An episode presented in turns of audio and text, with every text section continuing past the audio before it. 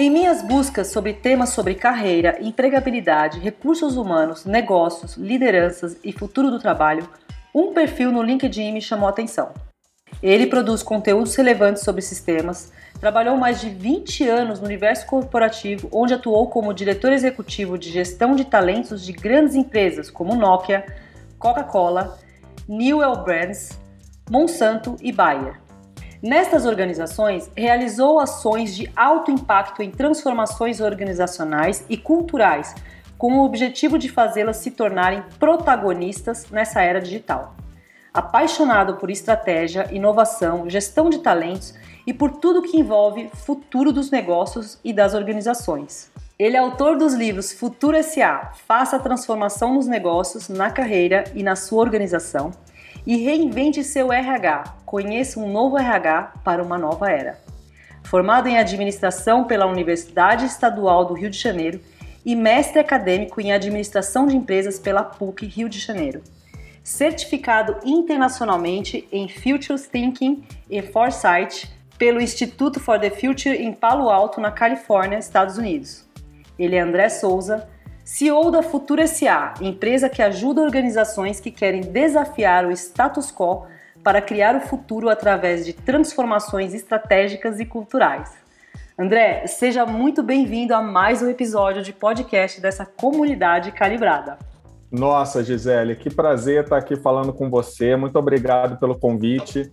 Eu estava achando que a gente ia acabar essa apresentação já teria acabado o podcast, basicamente, assim, né? Porque até eu me surpreendi, assim, com tanta coisa, né? Tanta história, né? Quando a gente ouve alguém falando, a gente às vezes não consegue perceber a quantidade de coisas que a gente já passou na vida e já realizou e tudo mais, né? Muito bacana estar é, tá aqui contigo e a gente poder bater esse papo aí sobre coisas que certamente tanto eu quanto você somos apaixonados, né? Temas aí relacionados à inovação, transformação, etc.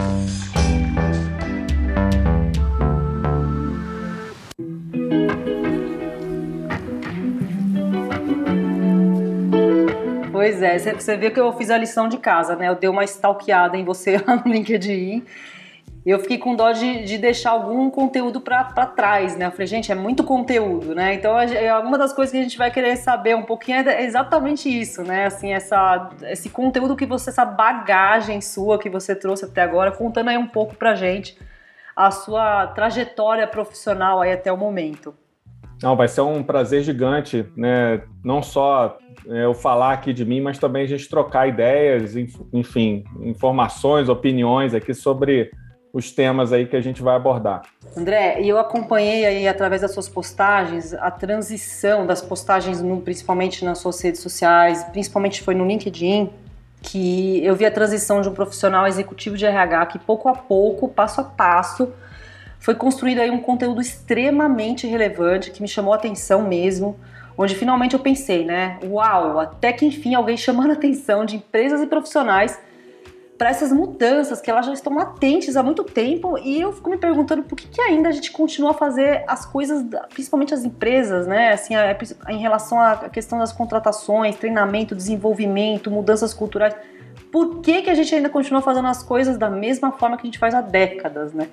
Então, André, conta um pouquinho aí da sua trajetória profissional e vamos, vamos discorrer sobre esses temas aí, que tem bastante coisa, né? Com certeza. Bom, é, eu acho que uma, um elemento comum, acho que na minha trajetória profissional, né, por todas essas empresas aí que você destacou, eu acho que sempre tem uma característica que todo mundo que me contratava trazia esse ponto, né, que era sempre uma característica de fazer transformações. Empresas que ou estavam mudando o CEO, ou que estavam mudando, estavam mudando a sua estratégia, mudando o seu posicionamento, e a reboque de mudar uma estratégia de negócio, mudar uma, um jeito de trabalhar, você, obviamente você vai fazer processos de transformação de liderança, transformação cultural, enfim, todas as transformações que as empresas precisam realizar. E, obviamente, né, Gisele, depois de tanto tempo fazendo isso, né, já há alguns anos fazendo isso, você começa a fazer de um jeito,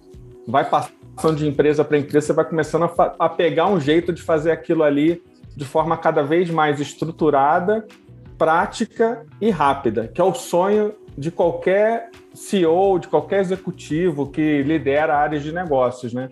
Então, assim, junto com as minhas equipes, eu acabei, sem querer, fazendo algumas metodologias, algumas formas de fazer isso de forma um pouquinho mais rápida que o tradicional. E, obviamente, né, isso vai, enfim, gerando um boca a boca meio que no mercado e acabei, acabou sendo um pouquinho a minha marca, assim, como executivo, né? E aí chegou num determinado momento, né, acho que da carreira, onde, sei lá, acho que parece uma necessidade assim da gente compartilhar para mais pessoas e tudo mais. E ali por volta de 2015, 2016, ou talvez um pouquinho mais à frente, eu comecei a escrever bastante sobre o tema no, nas redes sociais como um todo, né? Só que, obviamente, a gente sabe que a rede social, depois que a gente posta, dois dias depois, aquilo vai para o limbo, né? Aquilo vai para um, buraco negro do Zuckerberg, do LinkedIn, vai para vários lugares e a gente perde aquilo, né? E aquilo ali eu falei, poxa, mas aí eu, né, me deu trabalho de fazer isso aqui, eu tenho que registrar isso em algum lugar, né? E aí me veio a ideia de fazer um blog, ainda quando eu atuava como executivo. E aí esse blog, enfim, eu comecei a formatar ele, enfim, botando os textos lá, mas eu falei, poxa, mas e o nome, né? Qual o nome que eu vou dar para esse blog? Não vai ser André Souza, blog do André Souza vai ficar meio estranho, né? E aí eu estava numa viagem a trabalho, sabe aqueles domingos no hotel que você tem a reunião na segunda-feira, que você tem que estar tá ali sem fazer nada. E aí me veio um insight né, de um nome, eu fui lá no, no registro né, da internet ver se tinha. Eu falei, não acredito que esse nome tem .com.br, né? Porque você acha que todos os nomes possíveis estão tomados, né? E eu fui lá, tinha né, o futurosa.com.br, que eu queria tratar de temas de transformação, inovação, todo o impacto do digital e tudo mais. Eu falei, cara, o nome tá show de bola, vamos botar esse, esse nome aqui. E aí começou um pouco dessa, dessa jornada, ainda como executivo, né?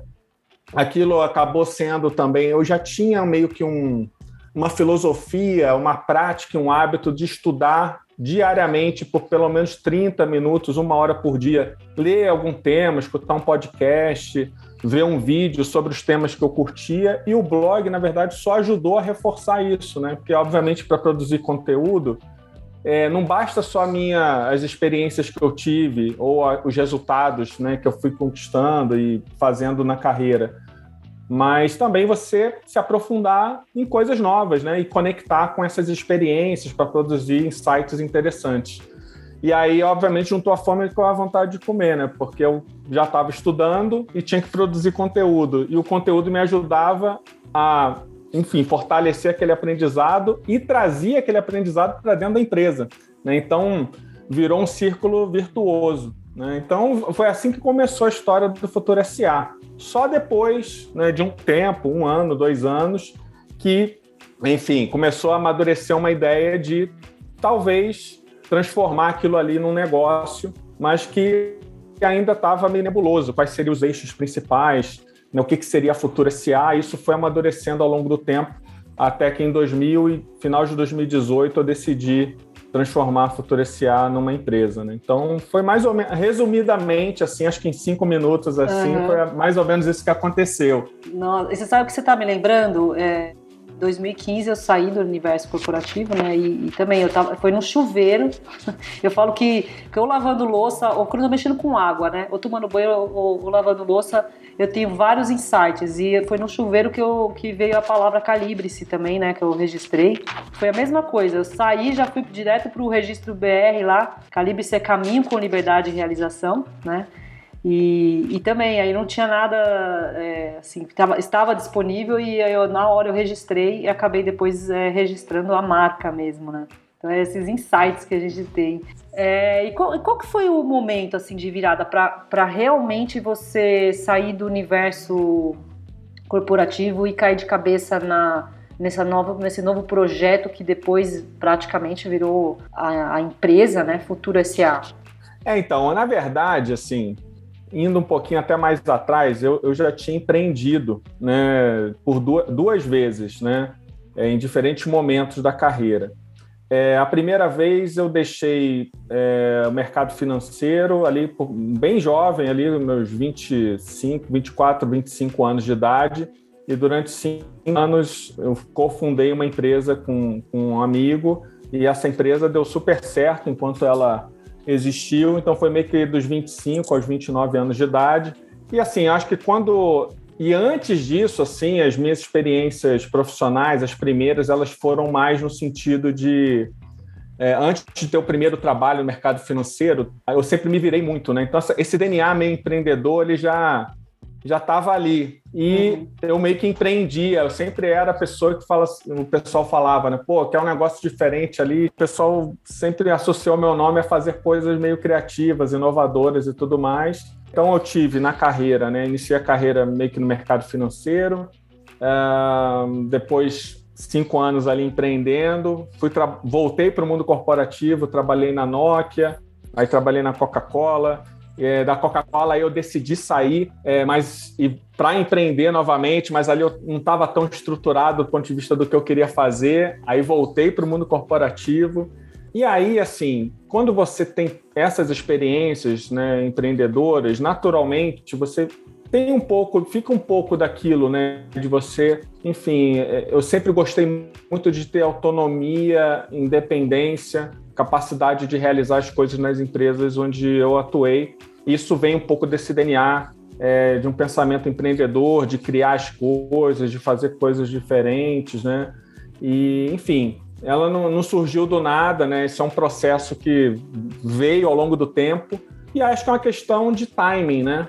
Quando eu saí da Coca-Cola com a decisão de empreender, eu estava num modelo de negócio que era talvez muito avançado para a época e não tinha não tinha as redes sociais como a gente tem hoje. E o que, que você criou? O que, que você empreendeu naquela época lá? Era, era algo que é, hoje em dia todo mundo usa, é até batido, né? Mas a gente está falando ali de início da, do 2010, ali, 2011, que quase ninguém falava em design thinking e eu utilizava muito já design thinking é, ainda 2008, 2009, né? Ainda nos primórdios disso e era um pouco nessa linha, né? Eu acabei trabalhando muito com o pessoal de inovação na Coca-Cola, que também a gente acabava utilizando muito isso. E, enfim, aí pintou uma ideia, eu também não estava muito satisfeito por lá, exatamente pelo perfil que a empresa tinha, que era um perfil um pouco mais é, hierarquizado, não tão. É, que não deixava eu colocar ali as minhas fortalezas em ação e eu decidi sair para empreender. Acabou não dando certo e faz, né, eu acabei não avançando muito na ideia e alguns meses depois eu acabei voltando para o mundo corporativo, né? E foi um aprendizado, obviamente, para mim, porque a primeira experiência tinha sido ultra bem sucedida, né, empreendedora. A segunda ali eu fui meio precipitado é, porque não tinha um modelo pronto e agora a terceira vez, né, com a Futura SA foi tudo muito mais bem planejado e bem idealizado. É, e aí também tendo o benefício aí das redes sociais, né, como um alavancador, né, de, enfim, marca, seja de marca como empresa, marca pessoal, conteúdo, etc. Acho que juntou muitos elementos aí que eu acreditava, mas que às vezes não tinha um canal para fazer isso acontecer, né? Então, meio que foi uma conjunção aí de diversos fatores. Então, meio que surgiu assim, né? Assim, não é um... Você não acorda assim, ah, hoje eu vou empreender, mas é um processo e chega um momento também que você é, começa a olhar um pouco para a tua história e, enfim, ver se o que você está fazendo ele é útil e gera valor para outras pessoas e para outras empresas, além daquela empresa que você está servindo. E eu comecei a perceber isso por conta dos textos, por conta das coisas que eu comecei a compartilhar e comecei a ter o mesmo tipo de situação que a gente aqui hoje está. Hoje a gente está conversando por conta, provavelmente, de um texto né, que você é, certamente se deparou, né, ou leu né, algum texto lá no passado e veio acompanhando desde então, o mesmo aconteceu com várias outras pessoas. Né? Então, eu comecei a receber convite para palestrar, eventualmente alguns colegas começaram a me pedir ajuda para ajudá-los em processos lá de transformação organizacional e obviamente eu não podia, né? Fazer, porque eu estava ali sobrecarregado ali nas atividades como executivo das empresas onde eu trabalhava, e acabou sendo um processo bem fluido e natural. Acho que o próprio mercado acabou me apontando assim um pouco as, as demandas e as dores que o mercado tinha e que de alguma forma a Futura poderia contribuir para né, ajudar e gerar valor para as empresas.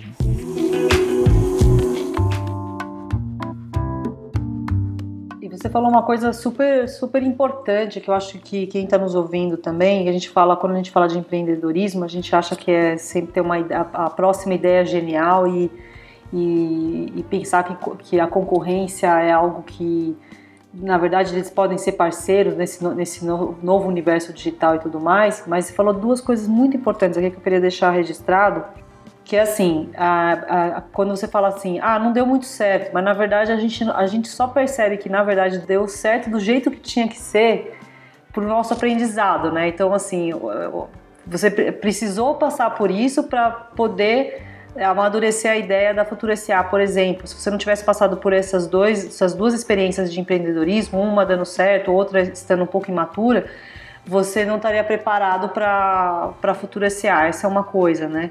E outra é essa história de, do empreendedorismo achar que tem que ser um, o produto ou a ideia genial. E na verdade, um, às vezes, o nosso conteúdo, a nossa história é o nosso, o nosso maior valor, né? Aquilo que a gente mais pode oferecer para o universo.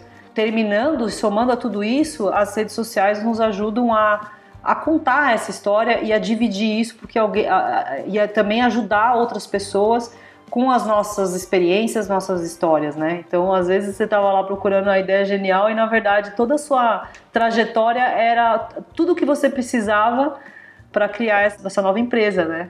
No meu caso, né, eu sempre tive facilidade aí desde criança de escrever e tudo mais. Isso contribui né, também para você organizar as ideias, enfim, alcançar mais pessoas, né, pessoas que nem, enfim, que eu jamais imaginaria que eu poderia conhecer. Então, acho que realmente as redes sociais elas contribuem demais nesse, nessa questão do alcance, impacto que você possa gerar né, na, em diversas pessoas e outras empresas, né, mesmo que não se tornem clientes, né, necessariamente são pessoas que isso também é uma situação muito engraçada, né, porque quando tenho a oportunidade de conversar, né, com alguém que já me acompanha há algum tempo, né, através das redes sociais, é sempre uma situação bem curiosa, porque parece que a pessoa me conhece há muito tempo e, e, é a primeira vez que eu tô falando com aquela pessoa, né? Por exemplo, comigo agora, né? Eu falei, você não me conhece, mas eu te conheço faz tempo. Pois é, e é, assim, é uma situação curiosa porque a pessoa fala até com uma certa abertura, né? Uma certa é, intimidade e como está sendo o meu primeiro contato, né? Eu, eu vou entrando na vibe aos poucos, né? Mas é como se a pessoa estivesse conversando comigo há muito tempo, né? Pois é, é. Então é bem interessante isso, né? Eu vi assim, eu, eu, eu li a tua entrevista lá aqui, é, no, no, no, conteúdo da Gas Management, né? E assim, eu, apesar de você falar de inovação, das transformações da era digital, eu vejo que teu foco também é bastante nessa, nessas questões culturais, do RH, do novo RH, né? E, é, e para mim é, é uma é uma curiosidade que eu tenho, porque eu sempre estou do outro lado, né? O lado da, da do entrevistado, do contratado, né? Ou do, a, a, maioria das vezes, né? Depois que eu saí do mundo corporativo, eu comecei a ajudar outras pessoas a, a se posicionarem melhor também do lado do contratado. Mas a, a, gente vê essas transformações acontecendo, né? Principalmente quando você fala dessa era digital. A gente, poxa, nos últimos cinco anos, quantidade de coisas, principalmente agora nesses dois últimos anos, né? Onde muitas empresas, muitas organizações, muitos profissionais tiveram que se reinventar de uma forma muito rápida nessas questões digitais e culturais. E aí eu, eu olho para essas questões do RH e fico curiosa para falar assim, como que o RH é, que é uma área estratégica, pra, né, é uma área extremamente estratégica para o negócio, ela consegue se virar nessas, nessas novas questões e acompanhar isso, né? O que, que você considera, o que eu vi nessa, nessa leitura que eu fiz aí da sua entrevista para Guys Management, você falando do novo RH para uma nova era, né? E então, quais, quais foram as principais transformações que aconteceram nesses últimos anos, em que você pode assim, pontuar e que ainda está por vir? Porque eu acho que assim, a sensação que eu tenho é que, nossa, muita coisa está mudando, mas eu acho que o que mais está mudando, o que mais precisa mudar, a, a parte digital está mudando rapidamente. Mas o mindset e, o, e, o, e a, essa cultural, eu acho que é a, é a mais difícil, né? Então, eu não sei se você tem, assim, é, é, essas informações aí do outro lado do bastidor, né? Que é o lado do RH.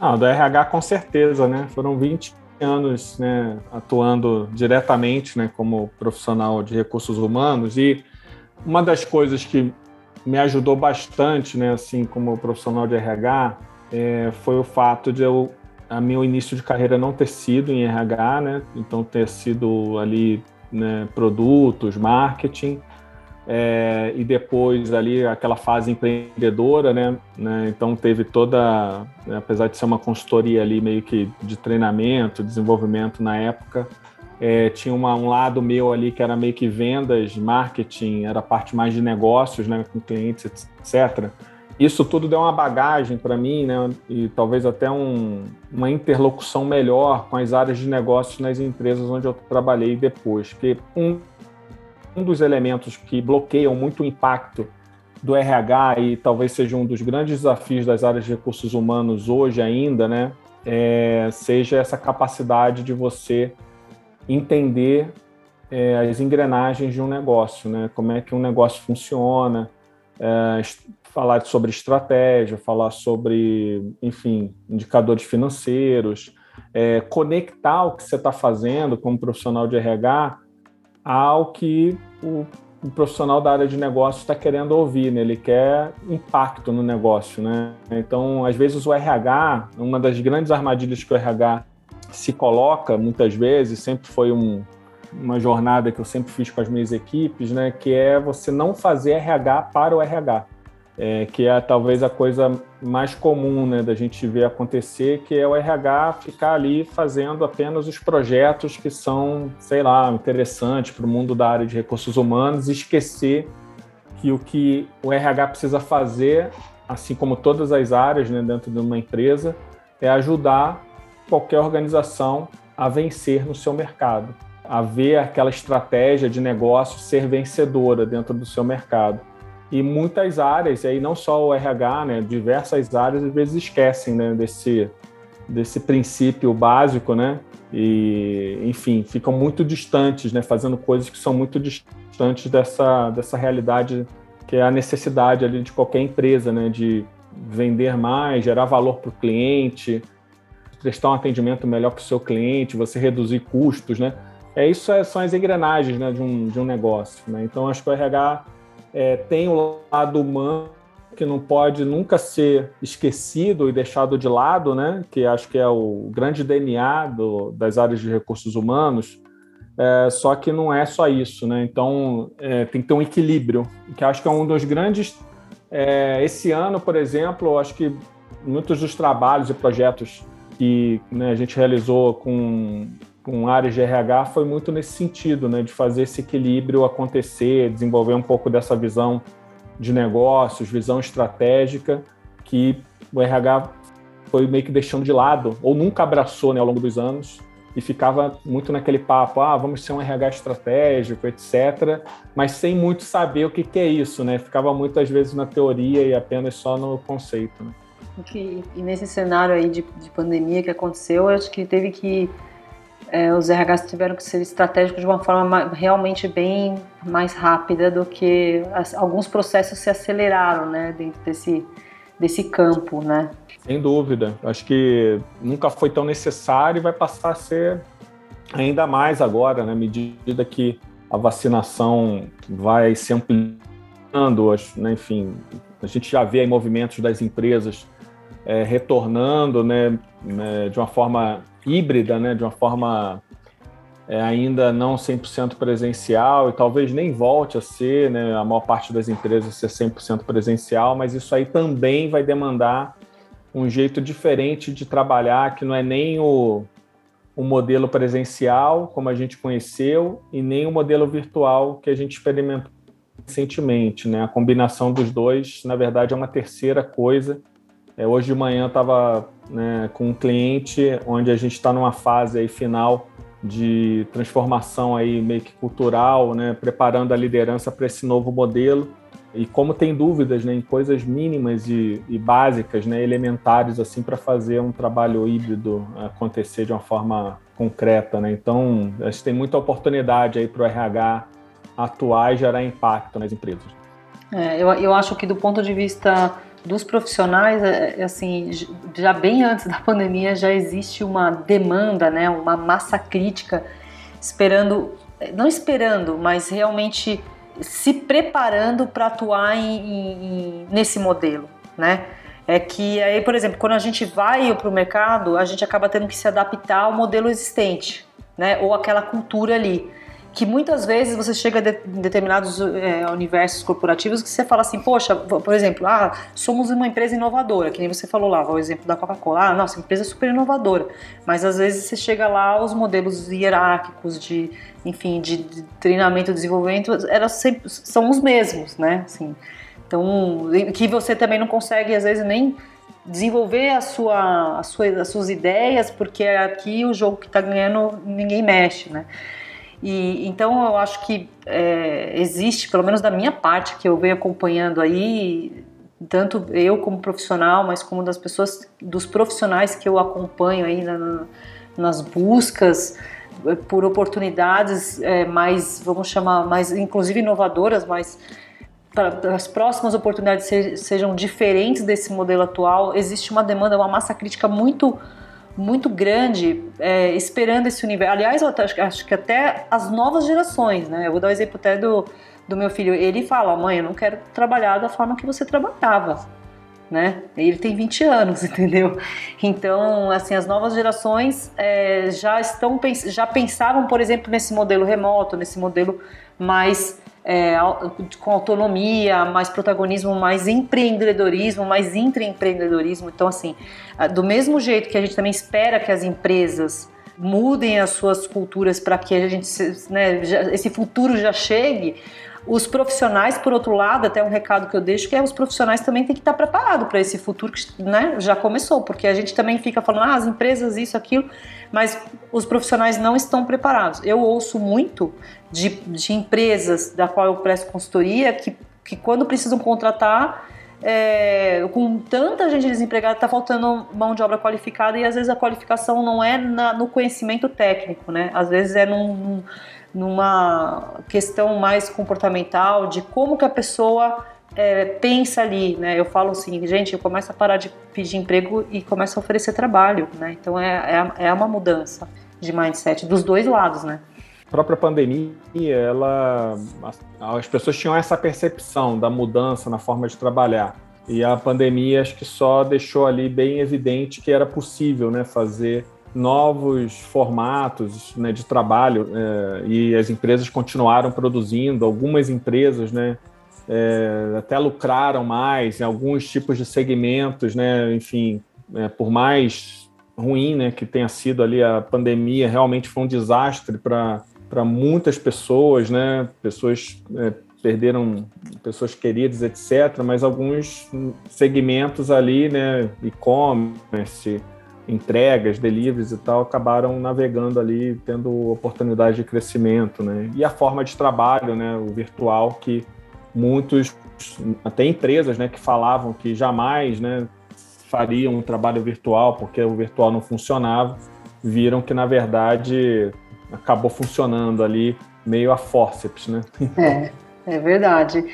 É, uma, é, uma, é algo que já. Acho que essa barreira a gente passa, mas assim, como você falou, acho que tem ainda né, resquícios aí, é, em especial de níveis mais sêniores nas organizações, né, de voltar ao modelo tradicional, né, porque essas pessoas venceram nesse modelo, né? É muito difícil, né, para você falar para uma pessoa que é, enfim, galgou diferentes posições né, na sua história corporativa, saiu de supervisor para ser gerente, gerente para diretor, de diretor para vice-presidente, às vezes CEO, e você falar com ele que é, uma, é, uma, é de uma outra forma que se faz sucesso hoje em dia, né? Então, para a cabeça dessa pessoa, às vezes fica um pouco difícil até de compreender, né?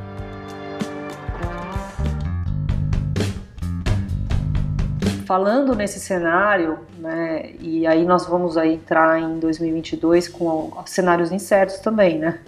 É, época de eleição, a gente não sabe se vai ter terceira onda ou não, mas assim, ou seja, o mundo VUCA, que já está acontecendo faz tempo, ele vai estar tá cada vez mais latente, né? Que dicas que você pode deixar para as empresas, mas principalmente para os profissionais, desse futuro que, na verdade, eu acho que eu vou chamar a tua empresa de presente SA, né? Porque, na verdade, já começou, né? É, é, não, nem é, nem é realmente o futuro, né? Isso aí realmente é o presente. Eu acho que assim, a principal dica, acho que para os profissionais, né, é que é, a gente tem um, um, um, tema aí que é a nossa limitação do tempo, né? Então, quando as coisas aceleram né, muito, a gente tem que ter um cuidado grande de saber de uma forma mais clara o que, que a gente quer, né? Porque aquela vibe de se deixar levar pelo sabor do vento, a velocidade das coisas, vamos ver o que, que vai rolar, esse por conta da velocidade das mudanças, você pode de repente ser levado para lugares que não necessariamente é onde você gostaria de estar. Né? Então, eu acho que assumir um pouco desse controle e desse protagonismo né, é, em relação a definir, sei lá, duas, três coisas ou dois, três temas que é, vão ser aqueles temas que você vai ser, enfim, ser um melhor profissional, ou são as suas fortalezas, aquilo que você vai investir, aquilo que você é reconhecido, enfim, e passar a investir um tempo fora trabalho também em se desenvolver, porque nunca antes a gente teve tanto acesso a conhecimento de altíssima qualidade, altíssimo padrão e de graça podcasts, né, vídeos, artigos, é, é, tanta coisa que realmente se a gente não priorizar os temas, a gente vai se perder. E até redes sociais, né? Tipo, quais são os perfis que a gente tem que seguir? Né? Então, às vezes tem muita gente que segue, sei lá, duas mil pessoas, dois mil, dois mil perfis, três mil perfis, né? Pô, será que precisa dos dois, três mil perfis ou precisaria, sei lá, de 100 ou 150? Na hora que a gente espreme aqueles perfis todos, quais são aqueles que realmente geram valor né, para você. Então, acho que se eu pudesse dar alguma recomendação aqui, é a questão do foco, né, de você estabelecer ali seus dois, três principais temas e diminuir a quantidade e aumentar a qualidade né, da, do, do que você aprende e com quem você aprende, né? através de quem você está aprendendo, como você está aprendendo, como você está colocando em ação aquele aprendizado. Né? Então, pelo menos eu tentei colocar isso em prática nos últimos 10 anos e, enfim, é, se hoje a gente está batendo um papo sobre esses temas, certamente foi por conta dessa dica que eu não estou dando aleatoriamente. É realmente algo que eu acabei praticando no meu dia a dia e, enfim, eu vi resultados né, concretos para navegar um pouco nesse mundo louco aí que a gente está vivendo. É, com certeza. Eu, eu, costumo dizer que é a curadoria, né? Eu faço a curadoria não só da, da, da quantidade, da qualidade do conteúdo, mas administrando exatamente isso que você falou, né? O tempo. Então, se, se a gente não tem foco, você vê você está perdendo um, um, tempo precioso aí em algo que não vai agregar valor. Tem muito conteúdo muito bom à disposição e, mas tem muito lixo e se a gente não fizer essa curadoria, a gente vai se perder, né? E aí, para fechar, que você falou, realmente, assim, essa questão do, do se conhecer melhor, de saber o que quer, do autoconhecimento, ela, ela vem em primeiro lugar para você é, poder direcionar o vento, né? Aquele vento que você vai, né? Então, muito legal mesmo, André, muito legal mesmo. É duro você entrar num ônibus sem saber para onde ele está indo, né? Então, assim, vamos ver para que para onde está indo esse trem, né? Para onde você quer ir para você ver qual é a melhor forma de você chegar lá, né? Então, é. É, sempre recomendo isso. Acho que a primeira jornada é realmente autoconhecimento. Muito bom, André. E como é que. Bom, vamos lá, como é que as pessoas te acham, né? Vamos deixar aqui a dica pro pessoal, né? Quem quiser, enfim, conhecer um pouco mais do trabalho da Futura SA, É só visitar lá o site, né? Futuro SA, tudo junto, né? Uhum. .com.br, né? E lá, entrando no site, tem lá o blog, tem, enfim, uma série de coisas lá que vocês podem acessar. Tem mais de 600 textos lá, desde 2017 e tal. Então, tem o histórico todo lá de textos. Tem os livros lá também no site, né? Para quem se interessar, quem quiser ver. Dá para comprar o livro por lá? Tá, opa. opa dá para então comprar tá. fácil. Lá é o canal para comprar o livro. Tem o Instagram da Futuro SA, Futuro Underline SA. No Spotify, a gente fez uma temporada só do podcast, né? São temas curtos, assim, a opção, a estratégia foi fazer podcasts aí de até cinco minutos de duração, com insights rápidos. Então tem uma mini temporada lá, com seis ou oito episódios. Eu ouvi todos. Ouviu todos? ouvi. Teve uma ótima receptividade. É, são pílulas, né? Pílulas de conteúdos bem interessantes, bem relevantes. Bem sites rápidos, assim, quantidade de acessos foi ótima, assim, a experiência foi espetacular. Agora é, é, é arrumar um tempinho para fazer essa segunda temporada, né? Legal. E por fim, é o meu perfil pessoal, né, no LinkedIn, que certamente foi por onde a gente, né, você me conheceu e tudo mais, que muita gente acaba é, se conectando comigo através do LinkedIn, enfim, acompanhando os textos por lá e depois acaba seguindo nas outras redes sociais. Então, lá no LinkedIn é só botar lá André Souza e Futuro que vai aparecer lá o meu nome lá, pelo menos né, nos primeiros itens lá da pesquisa. Ah, legal. Como nós somos um algoritmo nas redes sociais, o LinkedIn não é diferente, é, como eu, sempre é, paro para ler os seus conteúdos e acabo curtindo, é, então toda vez que eu entro no LinkedIn, você é o primeiro a aparecer na minha timeline. Então é, aí funciona, funciona a estratégia, muito. É uma boa, é uma boa estratégia. Quando a gente curte algum, né, algum autor ou alguma pessoa, um perfil, é melhor estratégia é dar curtida sempre, mesmo que a gente não curta aquele texto em específico, porque a gente vai, né, vai sempre estar tá ali pelo algoritmo recebendo aquele conteúdo. Então, é. é uma ótima estratégia mesmo. André, eu agradeço aí a sua receptividade nesse convite. Esse bate-papo foi bem legal, bem interessante. É, e com certeza eu, eu, eu pelo menos, é, não, eu não curto à toa os conteúdos que eu curto, eu realmente é, dou, dou like para quem eu acho que realmente faz diferença e entrega valor para o meu dia a dia. Então eu queria te agradecer. E agradecer aí por você aceitar o convite desse bate-papo. Lógico que tem muito assunto, espero que a gente tenha outras oportunidades aí, muito mais oportunidades de, de encontros como esse. E te agradecer mesmo. Ah, Gisele, eu que agradeço aí, primeiro por você, enfim, acompanhar, né, curtir, né, acho que é, sempre falei isso para outros colegas né, que começavam blogs ou fazia ali a sua jornada de conteúdo. Eu falei, olha, você tem que escrever mesmo para que seja apenas para uma pessoa, né? Esquece esse negócio de quantidades, etc. É, se preocupa-se em gerar valor. Se for para uma, se for para cinco, se for para cem, se for para mil, se for para cem mil, não importa o número, né? O que importa é o valor que a gente gera. Então, assim, é, muito, muito legal saber que você acompanha, que você curte e que a gente acabou se encontrando aqui no teu podcast. Um prazer né, estar aqui com você.